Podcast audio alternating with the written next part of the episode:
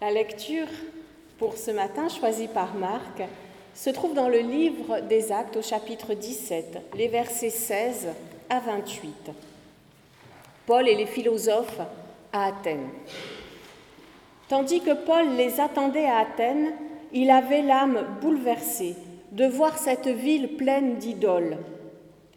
Il adressait donc la parole dans la synagogue aux Juifs et aux adorateurs de Dieu, et chaque jour sur la place publique à tout venant. Il y avait même des philosophes épicuriens et stoïciens qui s'entretenaient avec lui. Certains disaient Que veut donc dire ce qu'il exprime? Et d'autres Ce doit être un prédicateur de divinité étrangère. Paul annonçait en effet Jésus et la résurrection. Ils mirent donc la main sur lui pour le conduire devant l'aéropage. Pourrions-nous savoir, disait-il, quelle est cette nouvelle doctrine que tu exposes? En effet, tu nous rabats les oreilles de propos étranges et nous voudrions bien savoir ce qu'ils veulent dire. Il faut dire que tous les habitants d'Athènes et tous les étrangers en résidence passaient le meilleur de leur temps à raconter ou à écouter les dernières nouveautés. Debout, au milieu de l'aéropage, Paul prit la parole. Athéniens, je vous considère à tous égards comme des hommes presque trop religieux. Quand je parcours vos rues, mon regard se porte en effet souvent sur vos monuments sacrés et j'ai découvert, entre autres, un autel qui portait cette inscription Au Dieu inconnu. Ce que vous vénérez ainsi sans le connaître, c'est ce que je viens, moi, vous annoncer. Le Dieu qui a créé l'univers et tout ce qui s'y trouve, lui qui est le Seigneur du ciel et de la terre, n'habite pas des temples construits par la main des hommes, et son service non plus ne demande pas de mains humaines, comme s'il avait besoin de quelque chose. Lui qui donne à tous la vie et le souffle et tout le reste. À partir d'un seul homme, il a créé tous les peuples pour habiter toute la surface de la terre. Il a défini des temps fixes et tracé les limites de l'habitat des hommes. C'était pour qu'il cherche Dieu. Peut-être pourrait-il le découvrir en tâtonnant, lui qui en réalité n'est pas loin de chacun d'entre nous. Car c'est en lui que nous avons la vie, le mouvement et l'être. Et comme l'ont dit certains de vos poètes, car nous sommes de sa descendance. Seigneur, ta parole est la vérité, sanctifie-nous par ta vérité. Amen. Paul est choqué par les Athéniens, vous l'avez entendu, profondément choqué. Alors que va-t-il faire? Est-ce qu'il va se mettre en colère, injurier tout le monde? Eh bien non, au contraire, tranquillement, il va discuter avec les gens de toutes sortes, avec les juifs très religieux, avec les croyants non pratiquants, et il discute avec les philosophes grecs de toutes sortes, stoïciens, épicuriens. Au lieu de les critiquer tous, il cherche et il met en valeur ce qu'il trouve d'intéressant dans leurs recherches et il leur propose d'avancer encore avec le Christ. Alors il faut dire que Paul avait des facilités pour parler avec tout le monde car il a eu une double formation complète. Il a fait un parcours de philosophe grec à Tars, dans son collège, puis il a étudié la Bible et la théologie juive à Jérusalem avec le grand maître Gamaliel. Et cette double culture, elle est en fait aussi un peu la nôtre car notre culture, notre civilisation, elle est basée sur presque 2500 ans de débat entre la Bible et la pensée grecque. Alors qu'est-ce qui a choqué Paul à Athènes? C'est que ce soit une ville pleine d'idoles, nous dit-il. Alors chacun a ses dieux ou sa philosophie, sa recherche. Ce n'est pas ça qui choque Paul, mais c'est d'avoir d'en faire une idole, c'est-à-dire d'avoir une idée figée de son Dieu, de sa philosophie, de sa pensée, de se forger cela comme on, se forge une amulette. Le problème, c'est que Dieu n'est pas comme ça. Dieu dépasse infiniment les idées qu'on peut se faire sur lui, et en plus, Dieu n'est pas immobile. Au contraire, il est vivant, sans cesse en mouvement. Si on faisait une photo de lui, elle serait forcément floue, et puis en plus, il est lui-même source de vie. Oui, mais nous, nous les idées simples, nous aimons bien, ça nous rassure. Nous aimons que nos idées soient bien en place dans leur petite case, comme la statue d'un Dieu que l'on met dans un coin de notre esprit ou dans un coin de notre salle à manger, c'est pratique, c'est là, à disposition. Alors c'est rassurant, mais aucune vie ne peut sortir de quelque chose comme ça, c'est mort. Pourtant, quand même, dans ce fatras d'idoles, Paul repère dans Athènes un petit temple qui est dédié au Dieu inconnu, littéralement Théos agnostos, le Dieu des agnostiques. C'est infiniment mieux d'être agnostique que d'enfermer Dieu dans une chose ou dans une doctrine. C'est s'intéresser à Dieu et se poser des questions. C'est s'intéresser à Dieu, chercher à le connaître, parce qu'on reconnaît ne pas le connaître. Aller au-delà de ce que l'on croit savoir aujourd'hui. Eh bien, c'est ce que nous faisons au culte et c'est ce que nous faisons dans les groupes de catéchisme. C'est une recherche, c'est un mouvement, c'est un processus, c'est une façon d'être dans notre vie. Alors oui, très bien, mais comment chercher Dieu qu'on ne voit même pas? Eh bien, je relève trois pistes dans ce que Paul va vivre ici avec les Athéniens. La première piste de recherche, c'est la science. En effet, Paul donne comme première définition de Dieu qu'il est créateur de ce monde, du cosmos. Paul nous invite ainsi à étudier l'univers en son évolution, dans sa genèse. C'est ce que nous appellerions aujourd'hui la science. Et il y a là une première recherche essentielle, me semble-t-il. Qu'est-ce qui fait avancer la vie? Qu'est-ce qui est source d'évolution en ce monde? Qu'est-ce qui donne du souffle et de la valeur à la vie plus qu'au chaos?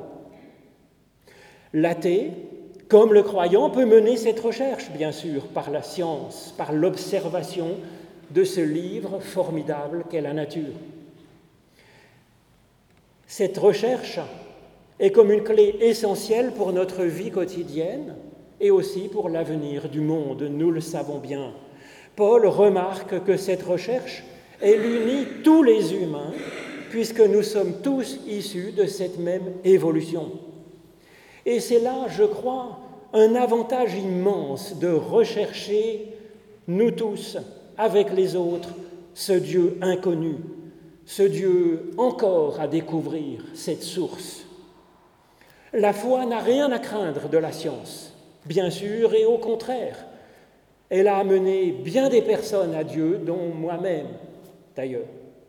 Il y a deux jours encore, les scientifiques nous donnaient à entendre pour la première fois le chant d'un trou noir au centre de l'amas de galaxies de Persée. Je ne sais pas pour vous, mais ça éveille une admiration, ça éveille une envie de chercher l'inimaginable source derrière tout cela, de la pressentir et de commencer à l'aimer. La science a aussi autre chose à nous apprendre pour notre façon de rechercher Dieu, notre façon de faire de la théologie. En effet, les scientifiques, ils avancent en débattant entre eux de leurs différentes théories, et ils sont prêts à réviser leur théorie dès qu'une autre théorie cadre mieux avec les observations. En théologie, cette façon de chercher permet d'avancer sans pour autant se laisser enfermer dans une dogme, dans un dogme ou dans une morale. Avoir le meilleur en évitant le pire. C'est la première piste. La deuxième piste que nous propose l'apôtre Paul pour chercher Dieu, c'est de le chercher par notre propre expérience directe. Mais comment serait-il possible de découvrir Dieu directement puisqu'il est au-delà des trous noirs, des galaxies et même hors de cet univers? Eh bien, nous le découvrons, nous le cherchons comme à tâtons, nous dit l'apôtre Paul, comme si nous ne pouvions le voir, d'accord, mais que nous pouvions le toucher de la main. Il est à portée de notre main. Car effectivement, si Dieu est tout autre comme source de l'univers, il est néanmoins proche de nous, proche de chacun de nous, si proche qu'on peut le toucher. Alors comment le chercher ainsi? À tâtons, ce Dieu, cette source? Alors c'est si concret que toute personne, athée comme croyante, peut le faire, j'en suis certain, c'est chercher en nous dans notre vie très concrète, se demander qu'est-ce qui, en vérité, donne un élan à ma vie? Qu'est-ce qui me fait sortir de la couette le matin? Qu'est-ce que j'espère? Qu'est-ce qui nous rend meilleurs, plus aimants et plus libres? Qu'est-ce qui nous donne de l'espérance et nous donne envie de nous engager pour faire vivre autour de nous, rendre la vie plus belle et le monde plus vivable? Et qu'est-ce qui est source d'être? C'est-à-dire, qu'est-ce qui fait que toute personne est si précieuse qu'elle est digne d'être épanouie? Alors, chercher la source de ces petites choses-là si essentielles, chercher au fond de soi avec sincérité, c'est ça, chercher Dieu à tâtons. C'est une recherche de Dieu dans notre expérience de vie courante, au ras des petites choses de la vie, de nos rencontres, de nos difficultés, de nos joies, de nos forces, de nos pas en avant. Cette recherche, c'est celle de Paul dans son cheminement quand il cesse tout d'un coup de persécuter les autres pour leur foi, pour devenir apôtre, source de vie.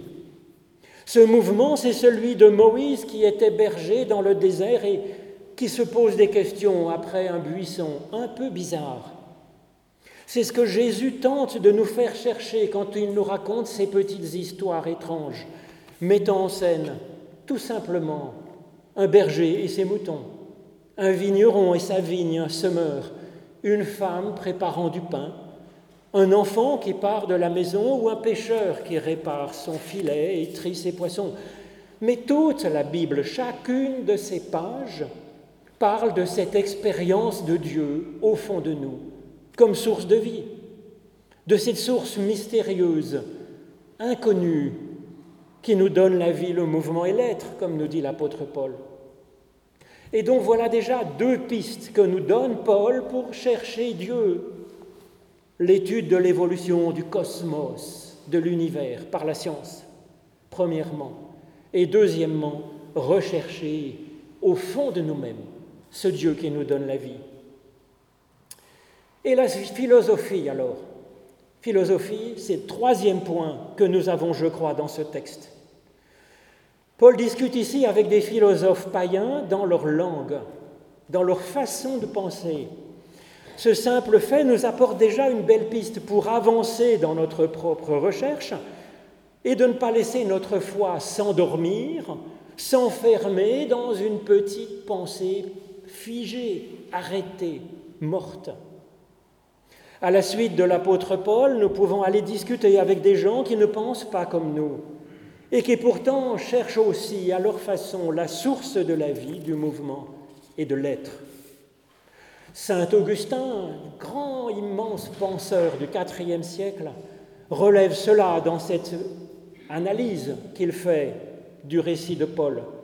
Et il nous encourage à faire de même. Puis il ajoute que cet épisode nous apporte aussi un encouragement à penser notre foi, à la penser en argumentant et en refusant ce qui ne tient pas debout, ce qui n'est pas cohérent.